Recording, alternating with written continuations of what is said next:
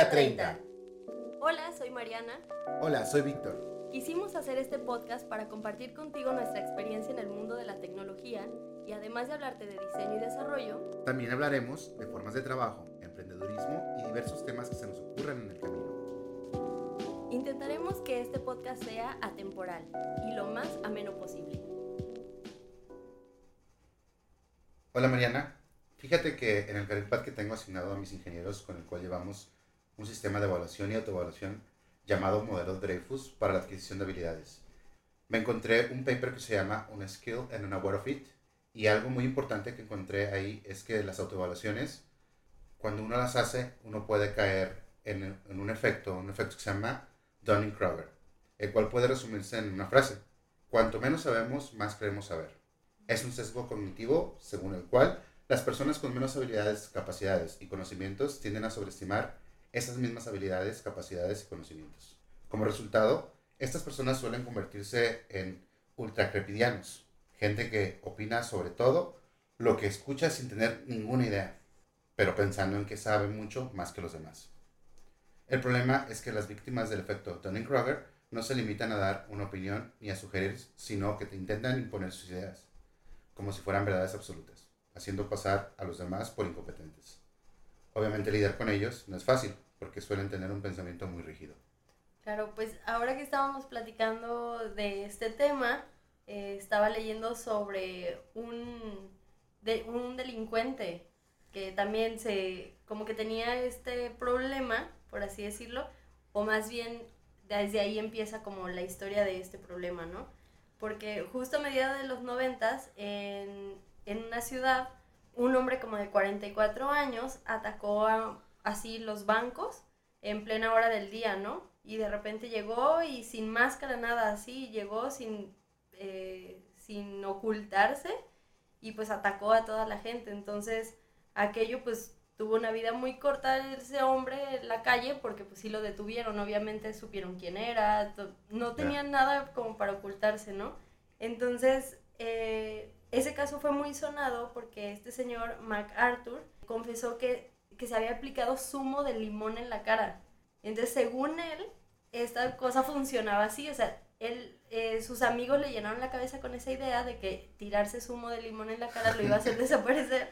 Entonces tira zumo de limón, se toma una foto y no aparece. Entonces no sé si fue broma de los amigos o si fue una mala toma, pero el güey no apareció y entonces dijo, no, sí, soy invisible. güey". Entonces se fue a robar los bancos. ¿Te acuerdas de Guardianes de la Galaxia, del personaje que dice que es invisible? No. No me acuerdo cómo se llama ese personaje, pero bueno, luego lo hablamos, pero eso me recordó esa historia. Sí, pues justo este señor estaba como con esa teoría y va pegada a esto, o sea, él juraba y perjuraba que era invisible, entonces para la gente es algo como muy, to- muy tonto porque no es real, nadie puede ser in- invisible, sin embargo él tenía toda la credibilidad del mundo en el mismo de que era invisible. Entonces justamente eh, cuenta la historia que esto llamó muchísimo la atención de un psicólogo este, de apellido justamente Dunning. Y entonces, pues, al darse cuenta de aquello, fueron empezaron a investigar el caso y se dio cuenta de todo lo que había sucedido, pero a nivel psicológico con esta persona, o sea, de creer absolutamente algo que estaba sucediendo. Entonces Dunning invita a otro amigo que se llama Justin Kruger y pues lo que hicieron fue empezar a hacer una especie de experimentos en donde los dejó cada experimento pues aún más sorprendidos porque se dieron cuenta que exactamente existe el síndrome, ¿no?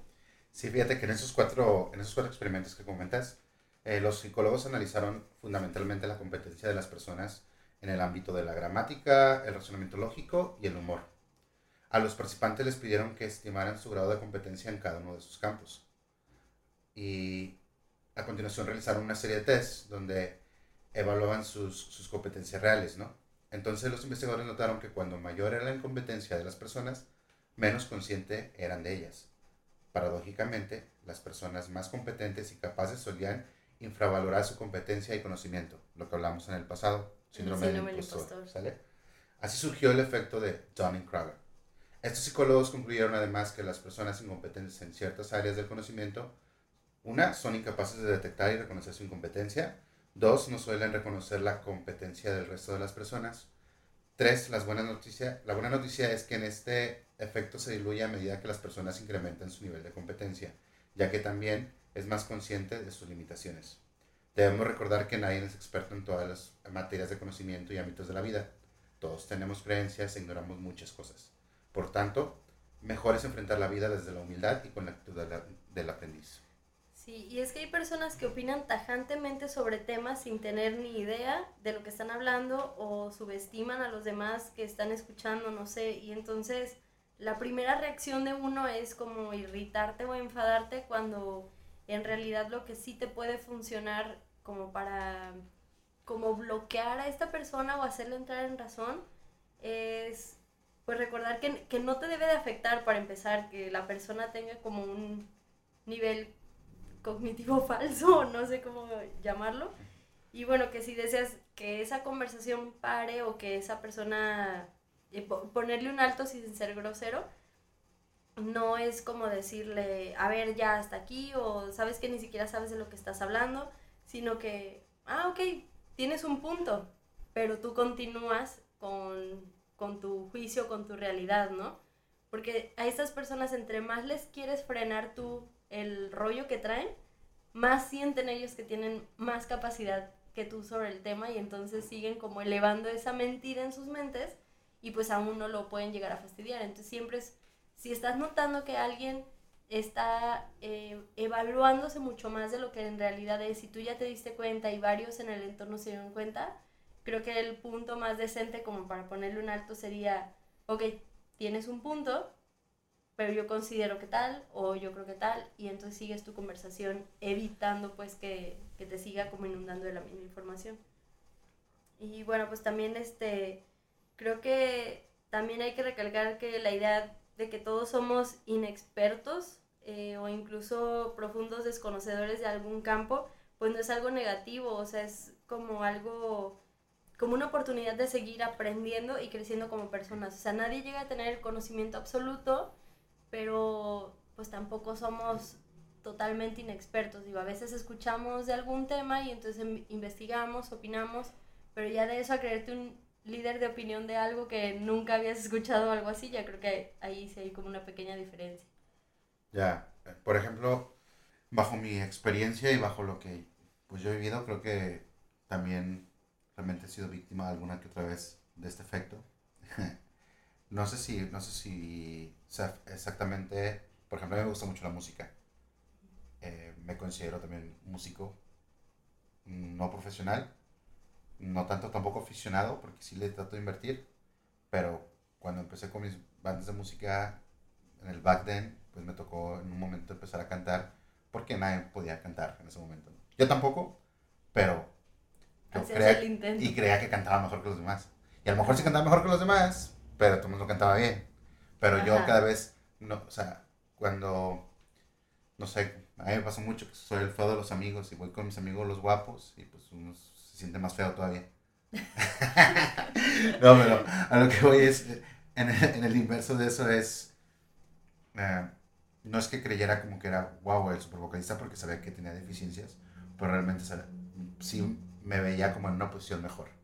Hasta que ya empezaba como que a recibir feedback de otras personas de, ah, oye, pero aquí está como medio desafinado, ¿no? Oye, como que aquí se ve como que te estás esforzando un montón. Sí, y es que justo ese tema que tocas menciona tanto el síndrome del impostor como este otro, porque si te pones a pensar, volteas a ver a tu banda y para empezar dices, ok, ninguno sabemos cantar, pero ¿quién se va a animar? ¿Quién va a levantar la mano? Y entonces si nadie levanta la mano y tú tienes esa oportunidad, lo haces. Sin embargo, no lo hiciste con este síndrome de decir, es que yo aquí soy el que sabe cantar y yo voy a cantar. Pues entonces esa pequeña brecha a veces es muy difícil de encontrar porque hay gente que no sabe que lo tiene y, y tú tampoco sabes si lo está haciendo como por querer integrarse y cotorrear o porque realmente es así. Ahorita yo tengo una amiga que justo está trabajando con un diseñador que es así. O sea, es como yo puedo, yo hago, tú no sabes cuando la chica está como platicando en privado conmigo con feedback y con cosas de cómo poder hablar con él técnicamente, pues para hacerle entender que no va por ahí. Pero ese tipo de personas pues están como cerradas a lo que, a lo que son y a lo que quieren creer. Porque creo que más que nada es eso, lo que quieren creer. Claro. ¿Conoces algún otro caso de alguien cercano o, o, que tú hayas vivido o, hayas sentido ese efecto también? Yo, platicamos en el, en el episodio pasado este, sobre, sobre las veces en las que has, te has topado con el síndrome del impostor. Pero has tenido en algunos otros aspectos este efecto del Dunning-Kruger. Yo no lo he tenido, pero justo me da mucha risa esto. No voy a profundizar en el tema, pero tuve un compañero de trabajo, le vamos a llamar por no decir director, que justamente creo que él tenía ese síndrome, ¿sabes? Porque llegó a ese puesto vendiéndose exageradamente alto, al grado que casi dije, no manches, este güey va a venir a revolucionar totalmente lo que estamos haciendo. Y cuando llegó, teníamos que, si teníamos dudas o le cuestionábamos, te volteaba como las cosas a, practícalo, solucionalo tú, te va a ayudar. Entonces, me empezaba a generar a mí la duda de decir, ¿realmente sí sabe? O sea, o fue como que se vendió como que sí sabía y a la hora de la práctica dijo, pues me agarro de los que lo empiecen a hacer para yo también aprender o para eh, hacer como que esa es mi filosofía de enseñanza, ¿no? O sea, hazlo tú, no sé. Ya, aunque también fíjate que por ese lado, pues, ¿te acuerdas que también te hablaba del fake it until you make it? Pues digo, a veces no también no sabemos todo. Eh, quizás cuando te digo, yo sé que ahorita tú estás emprendiendo y tú estás como en, en, en tu onda donde tú estás de momento siendo como el tope. Pero quizás llegue el punto donde pues te va a tocar contratar gente y te va a tocar contratar gente muchas veces mucho más capaz que tú. Entonces ahí es donde tienes que empezar a, a ver cómo si trabajas estas cosas que hemos platicado, como el síndrome del impostor, por otro lado este efecto de eh, Dunning-Kruger, porque porque por un lado tú también puedes de repente, no, ya a ver, yo soy la mera buena aquí, yo tomo las decisiones porque tú vienes y me quieres imponer esto. Y a lo mejor no te quiero imponer, simplemente están platicando como una vertiente y uno se puede cerrar. Puede pasarnos, ¿no? Digo, no, no es que vaya a pasar, tampoco te lo deseo, pero creo que sí es algo como, no sé, es complicado. Sí, sí, porque luego también sucede que te afanas como mucho con una persona y nunca conociste su portafolio, pero te cae súper bien y confías en esa persona y sí, saca la chamba. Pero a la hora que la ves dices, uy, creo que no. Y entonces puede también ser ese quiebre como de, híjole, ¿lo mentoreo o cómo le digo que mejor no, no? O sea, influyen varios temas, pero creo que sí, este es un tema bastante interesante porque, ¿cómo es el del dicho al hecho? Claro. Este se te cae la sopa. Ah. del corredor no pasa. Entonces, sí hay gente que luego veo que justamente tiene eso. O sea, no es lo mismo eh, que, que en mi caso, ahorita que estoy dando clases en línea, pues ya no siento tanto el síndrome del impostor porque ya vencí esa barrera para empezar de aceptar eh, dar clases y de llevarlo a cabo, ¿no? Entonces yo ahorita estoy por cerrar la, la sesión con los chicos, ya van eh, alrededor de seis sábados seguidos que, que, doy las clases, son seis horas diarias también corridas, o sea, de 9 a 3, entonces pues ya fue como que fui agarrando experiencia en esa parte, pero lo que voy es que al principio pues el síndrome del impostor, de sentir que no era lo suficientemente experta como te llaman ahí, y decir, es que me puedo equivocar, o sea, y todavía no domino muchas cosas. Sin embargo, algo que tenía razón el episodio anterior es, pues tienes cierto nivel de expertise a comparación de la gente que te va a escuchar y que va a aprender de ti. Y algo que me he dado cuenta es que he ido aprendiendo junto con los chicos. Y eso se me hace muy padre. Sin embargo, sí noto eh, que hay colegas o gente que sienten que ya no es necesario aprenderlo porque ya, sienten que ya llegaron a un tope de sabiduría, ¿no? Cuando siempre sigues aprendiendo. Ya, y fíjate que volviendo a esa, a esa raíz donde, donde decía, ¿sabes qué? Pues tenemos cierto, cierto, expertise, quizás comparado con la gente en la cual le estabas dando este, eh, estas clases, ¿no?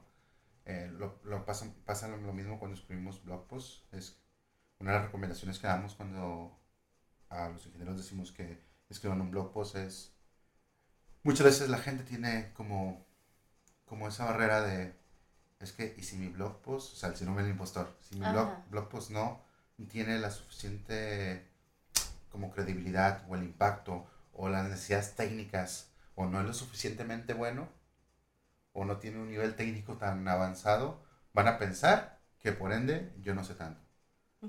Entonces, cuando al contrario es, yo les, lo que les decimos es, ¿saben qué? Piensen en que así como en algún punto de su vida ustedes también fueron trainees, alguna vez ustedes fueron juniors, alguna vez ustedes se toparon con este cierto tipo de problemática, pues el mundo, pues así como es un pañuelo, también a la vez es, un, es, vasto, ¿sabes? Sí. Entonces vas a encontrar a alguien que vaya a dar con ese blog post, le vas a hacer el día porque le ayudaste, le solucionaste una cosa, le enseñaste algo nuevo.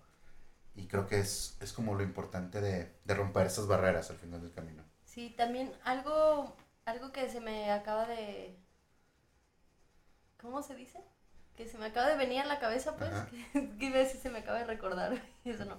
Algo que acabo de recordar es algo que dice, o que me platicaba a mí cuando recién empecé en la industria de la tecnología, el buen Jordán, que ya después lo invitaremos por aquí, otro diseñador.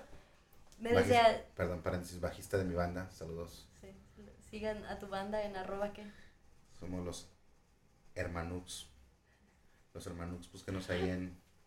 Queríamos hacer esto. No, se llama, se llama el, el Manuk. Síganos en Instagram. Ah nos decimos hermanux, pero hermanux.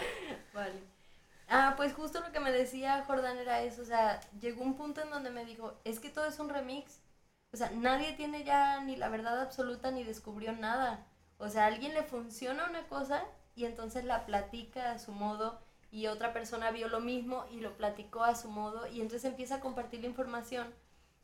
Y creo que de hacer eso, de compartir tu conocimiento, a tu manera o con base en tu experiencia, a compartirlo como si lo hubieras descubierto, ahí ya es donde entra Freddy Cougar o ¿cómo se llaman estos? Dunning Cougar. Sí. No, pues desde luego que, que este tema está súper interesante. Creo que es algo súper, súper común. Lo vivimos en el día a día. Mucha gente lo vive más. Hay víctimas. Lo bueno que que pues hemos como abordado las pautas de, de, cómo más o menos identificarlo, de cómo sentirte cuando estás como en esa, en, en esa realidad. Y pues una de las cosas alentadoras que decían estos investigadores, o sea, paulatinamente me hicieron cuenta que se iba diluyendo una vez que ahora sí vas agarrando el expertise. Entonces, fake it until you make it, llegas, te pones, y a mejor llega un punto donde sí estás como muy fuera de de tu brújula y no estás apuntando el buen camino, pero paulatinamente mientras sigas aprendiendo, que es lo importante, vas encontrando el camino. Sí, vas a diluir toda esa parte del efecto y vas a seguir adelante. Sí, porque creo que ahorita pensándolo como en las carreras de tecnología, pues hay como desde el diseñador que se siente que inventó las tecnologías y el software que utiliza, hasta pues las que nos pega de repente el síndrome del impostor, etc. Y también hay gente que es, pues se puede decir como modesto, o sea, defiende lo que sabe hacer, más no le gusta que lo alaben demasiado como experto, ¿no? O sea, pero sabes que sabe y vende lo que sí sabe y lo que no, no.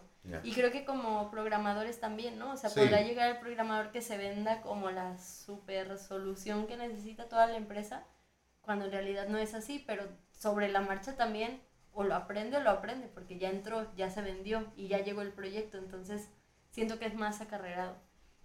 Y siento que quizá en otra, en otro tipo de carreras en donde se pudiera confundir un poquito más esto, o sea, sin ofender a nadie, pero creo que las carreras como un poco más apegadas a, la, a las humanidades, no sé, los coach o algo así, quizá les pudiera suceder, ¿no? O sea, o es más riesgoso para uno que no esté en ese medio decir en, en quién confío y en quién no.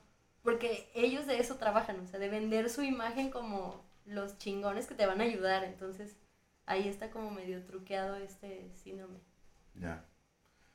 Pues vaya que, que, es interesante esto. Pues yo creo que nos podemos despedir con la siguiente, con la siguiente pregunta. Bueno, sería, si ustedes han conocido a alguien o si han sentido ustedes el efecto Dunning-Kruger. Cuéntenos, escríbanos sus experiencias o documentación que hayan leído al respecto si les interesó el tema y también que nos comenten de qué otro tipo de temas quisieran que abordáramos para agregarlos ahí a la lista. Claro. Eh, también les vamos a dejar por ahí el link al, al paper del cual les platicamos, que es, el de Unskilled and Aware of It. Espero que, que les guste, que puedan tomar provecho. Y pues muchas gracias. Día 30.